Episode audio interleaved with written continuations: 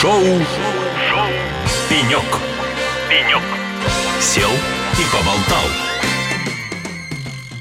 Ну что ж, дорогие друзья, шоу «Пенек» на радио «Эхо Лосей». С вами я, Алексей Рудым. Шоу «Пенек», как вы помните, четыре дня подряд, четыре, будет жить на Инопроме в Екатеринбурге в потрясающем ну, честно говоря, потрясающим. Я считаю, что это один из таких выдающихся архитектурных ансамблей с точки зрения именно выставочного пространства, да, то есть мы много, много где уже были, мы много где видели. Здесь, конечно, красиво, здесь, конечно, много воздуха, здесь светло, и, в общем, 4 дня здесь будет проходить и на пром, крупнейшая выставка. Я вот, честно вам скажу, за это время успел побывать только в одном павильоне. Невероятные стенды, представленность всех республик, представленность э, других государств, э, новых решений, ракеты, поезда, вертолеты. В общем, есть что посмотреть. Э, впереди еще три павильона у меня. В общем, интересные ожидаются четыре дня. Ну и, естественно, у нас в гостях удивительные люди. Яркие, интересные. И сейчас у нас на пеньке расположился Олег Алексеевич Николаев, глава Чувашской республики. Олег Алексеевич, добрый день. Добрый день, Алекс. Спасибо вам, что вы нашли время в своем плотном графике для того, чтобы посетить нашу студию. Нам это очень приятно, и для нас очень важно, что наши слушатели могут с вами, собственно, поговорить о том, что всех интересует и всех беспокоит. Ну, во-первых, как вам Иннопром? Ну, Иннопром, как всегда, грандиозно, содержательно. Ну и, как уже вы отметили, достаточно мощно представлены новые решения. Ну и мы тоже постарались не отстать от всех от других. Чувашия а, здесь э, выставила единый стенд предприятий, ведущих предприятий Чувашской республики. Причем представлены новейшие решения последних лет, которые созданы при поддержке Министерства промышленности и торговли Российской Федерации. Ну, можно сказать, правительства Российской Федерации с использованием всего так называемого промышленного меню. Ну и, конечно же, при активном участии участии правительства Чувашской республики и бизнеса республики. Ну, ваш стенд меня впечатлил. То есть очень красивый, очень яркий. Сразу видно, сделан с душой. Стараемся. Олег, у меня первый вопрос вот какого свойства. Вот какое-то время, ну, как времена Советского Союза, да, каждый регион обладал какой-то такой своей самобытностью, да, мы все знали национальные костюмы каждого региона, там, каждой республики. Так нас воспитывали, да, мы знали, что все особенные. Потом случился некий перелом, да, после которого вот как-то началась размываться вот эта особенность, да, регионы стали похожи друг на друга. Вот сейчас такой этап возрождения, изменения, да, но мне кажется, Чувашия, она умудрилась сохранить вот свою самобытность есть и не потерять вот на протяжении всего этого времени. Яркий пример – это кондитерские изделия, которые делаются в Чувашии. Даже у нас здесь на радио «Холосей» а, мы предлагаем в качестве а, закуски кофе, мы предлагаем каурки, которые делаются в Чувашии. И это, честно вам скажу, это невероятно вкусный продукт. Я бы с удовольствием начал его экспортировать, потому что... Экспортируем, мир... экспортируем. Ну, тоже... Остальной мир должен это попробовать. Мы... Но лучше приехать в Чувашию, чтобы попробовать. Мы, когда едем кому-нибудь в гости туда, за рубеж, мы обязательно берем свою каурки. Вот производит неизвестно неизгладимое впечатление. Это просто как наркотик. Это хуже семечек, друзья, я вам скажу. Если не пробовали, обязательно попробуйте. Вот на ваш взгляд, что позволяет региону сохранять вот эту свою самобытность? Что позволяет сохранять свои традиции, свои, в том числе вот, ну, в сельском хозяйстве, да, я так понимаю, в э, производстве, да, вот производстве продукции, ну, чувашское молоко, чувашская сметана, окон со своими продукциями. То есть все это ценится очень сильно на рынке. Почему? Ну, я думаю, прежде всего, любовь э, к своей земле, к месту, где родились, где жили наши предки, ну и желание, конечно же, вот нести эти традиции сегодня, ну и соответствующим образом передавать завтра. Я считаю, что ровно с этим это связано. Традиционно в Чувашской республике достаточно большая доля была сельского населения. Сейчас она, конечно, уменьшается из года в год. Вот по последним данным, около 37% живет в сельской местности. И, очевидно, именно село является носителем и хранителем традиций и, э, наверное, идентичности и самобытности народа. А, учитывая, что в Чувашской республике хоть и проживает 128 народов и национальностей... 128? Да, титульная нация Чувашии а в советское время были где-то 75-76%, по последней переписи 63%. Ну, и в основном живет на селе. То есть вот я думаю, что ровно поэтому у нас сохранены очень трепетно все эти традиции, которые наши предки создавали, а, насыщали.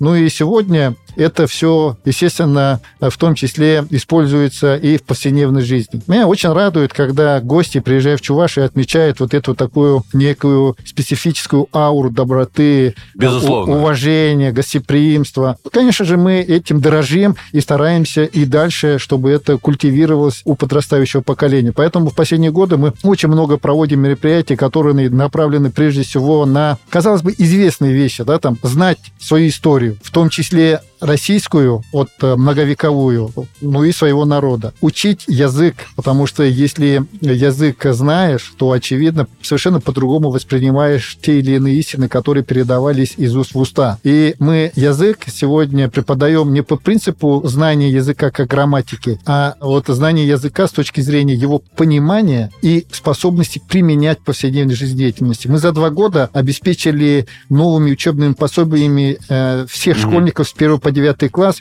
и к ним 42 методических э, э, пособия, да. Да, пособия, в том числе интерактивные и мультипликационные, которые развивают по тематикам то или иное как бы, направление. Поэтому вот эта работа, она, мне кажется, дает свои плоды, ну и соответствующим образом позволяет реализовать в том числе поставленные президентом задачи, найти свою нишу, соответствующим образом через вот это отношение к жизни реализовывать в том числе масштабные задачи в области науки, технологий, ну и соответствующим образом вот э, приезжать на Инопром с новыми решениями в области станкостроения, машиностроения и так далее, и так далее. Во многих регионах наблюдается процесс вымывания молодежи, да, которая уезжает из региона там, ну, в Москву, куда-то там за рубеж в поисках там, ну, лучшей жизни, лучших возможностей и так далее.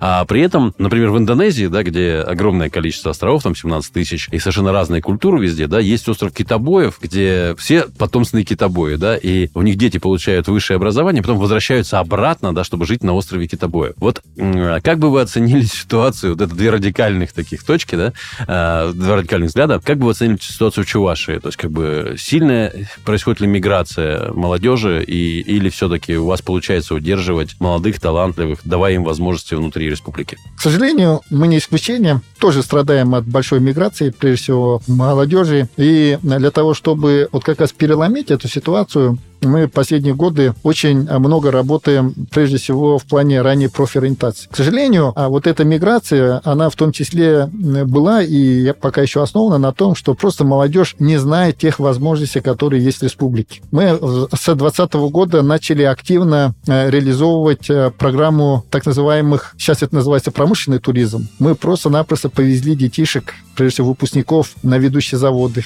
ведущие вузы, ЧГУ, а, ЧГПУ угу. там, а, и другие другие, и просто-напросто показывали, на каких станках работает молодежь, какую продукцию выпускают, где она используется, какие навыки для этого нужны. Когда приехали, условно, э, э, пришли в ЧГУ, допустим, какие лаборатории, то есть это те же самые станки, которые используются э, в лабораториях, да, там те же станки, которые на заводах. И у нас по одному муниципалитету мы целенаправленно уже третий год опрашиваем выпускников. Если у нас в 2020 году, по итогам 2020 года мы фиксировали по этому муниципалитету 75% э, значит, выпускников, которые однозначно рассматривали учебу в других городах, прежде всего Москва, Санкт-Петербург, угу. Казань, Нижний Новгород, то по итогам прошлого года, э, вот цифры меня очень порадовали, 40%. 40% почти два раза уменьшилось количество выпускников, которые однозначно рассматривают свое продолжение продолжения учебы а, в других регионах. Меня радует то, что у нас в правительстве Чувашской республики сейчас работают несколько человек, которые состоялись за пределами Чувашии, вернулись в Чувашию работать. Это на ведущих местах вице-премьеры, а, значит, а, министры правительства. Ну и есть у нас ребята на уровне заместителей министров, которые являются финалистами лидеров России, не жители Чувашской республики, которые приехали тоже самореализовываться в Чувашии. То есть такие яркие примеры, мы про них тоже рассказываем молодежь и потихоньку меняем вот эту всю вот, этот, э, да, да, вот, эту, да, да, вот эту тенденцию. Угу. Ну и в этом году мы в Чувашской республике объявили год, год счастливого детства, и к такой основополагающей или собирательным элементом года счастливого детства всех мероприятий сделали так называемый как раз школьный туризм. Школьный туризм, то есть а, мы уже вот с весны этого года охватили такими однодневными туристическими маршрутами, допустим, а, они приехали в музей космонавтики, погружаются в космонавтику, тему и так далее. На завод, соответственно, соответствующие, там, там, да, да, допустим, тот же тракторный завод, история тракторостроения и так далее, и так далее. Ну и 35 тысяч детей уже э, посетили те или иные предприятия. Поставили задачу в этом году охватить не менее 100 тысяч детей с тем, чтобы они познакомились э, вообще со своей родиной, узнали его и соответствующим образом э, открыли. Ну, воспринимали. Да, воспринимали.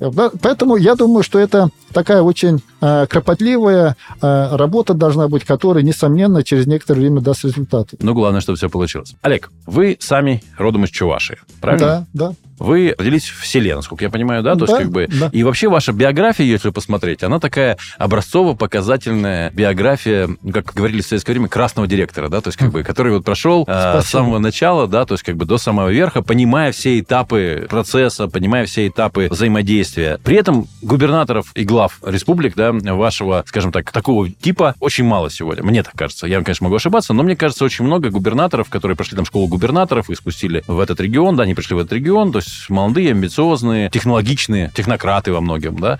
Но вот на ваш взгляд, какие плюсы есть, наверное, и минусы, да, у когда губернатор это человек, который вот вырос в этом регионе э, от начала до конца. То есть есть, ну, плюсы, расскажите про плюсы, а потом, если есть минусы. Да, спасибо за вопрос. Ну, мне кажется, э, любой руководитель региона, э, будь то губернатор или глава, неважно, как он называется, это руководитель региона, конечно же, должен обладать всеми теми качествами, которые включают в себя понятие технократ. Да? Там он, он точно должен знать э, много того, чтобы эффективно управлять регионом. В наше время, да? Ну, в наше время, конечно, конечно. Ну и соответствующим образом обладать умениями э, как бы выстраивать коммуникации, причем разные коммуникации. И вот как раз с точки зрения коммуникации, мне кажется, если человек из региона, ему, конечно же, намного проще и легче. Ну, это такой очень жирный Мгм. плюс, может, даже сразу несколько плюсов. И вот в этом плане, конечно же, я себя чувствую очень комфортно, потому что я знаю людей, я знаю менталитет, я знаю местности, я знаю много других составляющих места, где родился, рос, сейчас работаю. Минусов, честно говоря,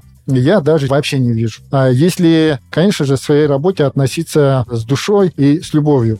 Очень часто, когда э, у меня спрашивают э, коллеги или даже начальники, говорят, ну, вот, говорят, у тебя там глаза горят. Мгм. У меня ответ простой. Просто-напросто я на самом деле не работать пришел, чтобы работать там, да, в должности, а я работаю, потому что живу здесь. Мне просто очень хочется жить в Чувашии. Я люблю свою Чувашию. Ну и, конечно же, когда ваш коллега из радио не радио, а «Россия-1», телевидение «Россия-1», как-то мне задал вопрос еще, по-моему, года два назад, когда я еще был таким молодым, скажем так, Руководителем. да, молодым а, начинающим руководителем региона. А вот как- какая мечта, говорит, у вас, а, Олег Алексеевич? Я говорю, знаете, у меня, говорю, вот мысль пришла, причем мгновенно. Я говорю, мечта, говорю, простая, чтобы каждый житель Чувашии гордился, что он живет здесь, делал все для того, чтобы Чувашия развивалась, а люди, которые сюда приезжают, влюблялись в Чувашию и захотели еще раз вернуться. Но мне кажется, это не просто достойная мечта, очень красивая мечта. Я Да. очень жел- я искренне желаю, чтобы она,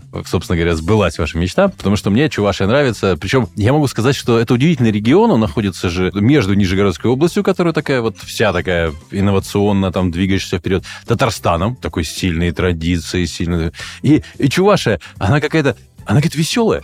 Она Да. какая-то такая веселая, беззаботная, да, то есть как бы Добрая. на стыке, да, добрая на стыке вот этих регионов. Олег, давайте поговорим теперь о цифровизации. Вот цифровизация очень модное слово, очень такое масштабное. Раньше были IT-директор, ну просто IT-директор, а сейчас директор по цифровизации. Вот я всегда пытаюсь понять, э, где заканчивается IT-директор, где начинается директор по цифровизации. Что для вас такое цифровизация? Это набор инструментов? Это какая-то великий там вызов? Или что это? Наверное, больше всего подходит это как раз набор инструментов. А, Набор инструментов, который позволяет по-другому организовать деятельность, причем организовать таким образом, чтобы данные быстро обрабатывались, процессы происходили более оперативно, причем вне зависимости, где они происходят. И вот э, за счет вот такой организации работы можно, с одной стороны, упростить сам процесс реализации каких-то задач, сделать его более интересный, убирая лишние процессы, ну и, конечно же, э, сделать более качественный его для потребителя. Ровно я- вот такие составляющие я вижу в цифровизации. И э, вот когда мы говорим о- о- и применяем слово еще цифровая трансформация, да, там, конечно же, здесь просто перевод в электронный вид и как бы в цифру эффекта не даст. Э, Важно как раз трансформировать сам процесс. То есть изменение процессов лежит в основе. То есть Да, все-таки да. цифра это уже следствие Цифры это уже инструментарий его реализации. Поэтому, ну вот, например, я, я несколько примеров расскажу. Вот мы эту работу начали совместно с госкорпорацией «Русатом». У них есть такая программа «Эффективный регион», причем лидером является в этом деле Нижегородская область. А Мы у них тоже учимся. И вот мы за два года а, выявили и исключили из процессов государственного управления более чем 530 тысяч человека часов. Они оказались не нужны. А потом все это поставили, естественно, на цифровые платформы и соответствующим образом организовали процесс. Так эффекты колоссальные. Понимаете, во-первых, вот сама цифра 530 тысяч человек часов. Это вот сколько годов рабочего. То есть, на самом деле, цифра скорее скрывает за собой другие процессы, да, то есть такое модное слово цифра, оно скрывает реальные консалтинговые, да, то есть какие-то там а, процесс, управленческие процессы, которые приводят к ускорению, которые потом цифровизуются. Совершенно верно, да. Ну и потом цифра, как бы цифровизация, да, там, мне, мне кажется, еще дает э, другой очень важный процесс. Это дает возможность, да, там, получить некий массив данных, сформировать массив данных в цифровом виде, который потом за счет, в том числе, искусственного интеллекта, можно очень быстро обрабатывать и получить э, некие уже готовые, шаблонные, в том числе, решения. А здесь я хотел бы обратить внимание, и здесь ключевое слово варианты решения, потому что, естественно, право выбора и ответственность за принятие того или иного решения должно оставаться за человеком, за руководителем. Поэтому вот цифры, вот если коротко, я вот вижу так. Ну и, ну и, конечно же, это большое количество сервисов для человека. То есть это, конечно же, не должно быть э, замена, просто количество сервисов. Ну вот э, один из примеров, например, да, мы за счет вот такой работы, о которой сейчас я вам коротко рассказал, э, реализовали несколько процессов, и вот люди раньше, если тратили 48 часов на получение справку а для социального обеспечения теперь тратят на это 2 часа. И при этом они эту функцию реализовать сидя дома. Сидя дома. То есть, а, для этого, а до этого им надо было обязательно прийти в МФЦ в том месте, где они прописаны. То есть, если он живет, например... Ну, ну понятно, да. да, да. Вот, вот поэтому, поэтому здесь, э, на самом деле, возможностей много, но, естественно, это надо организовать правильно, то есть, как бы, чтобы был эффект, ну и, конечно же, безопасно для людей. Олег Алексеевич, спасибо вам большое за интересную беседу. К сожалению, время наше подошло к концу. Я очень вам благодарен. Я бы не останавливался, потому что вопросов у меня еще много. Я надеюсь, это не последнее наше с вами интервью. Ну, значит, Мы встретимся еще раз. Да, и общаемся еще. Итак, друзья, у нас в гостях был Олег Алексеевич Николаев, глава Чувашской республики. Это было шоу «Пенек» на радио «Эхолосей». С вами был я, Алексей Рудым. Оставайтесь на нашей волне, потому что мы на инопроме, и впереди у нас много интересного, яркого, вкусного, ну и, естественно, лучшая музыка. Пока. Шоу, шоу. «Пенек». «Пенек». Сел и поболтал.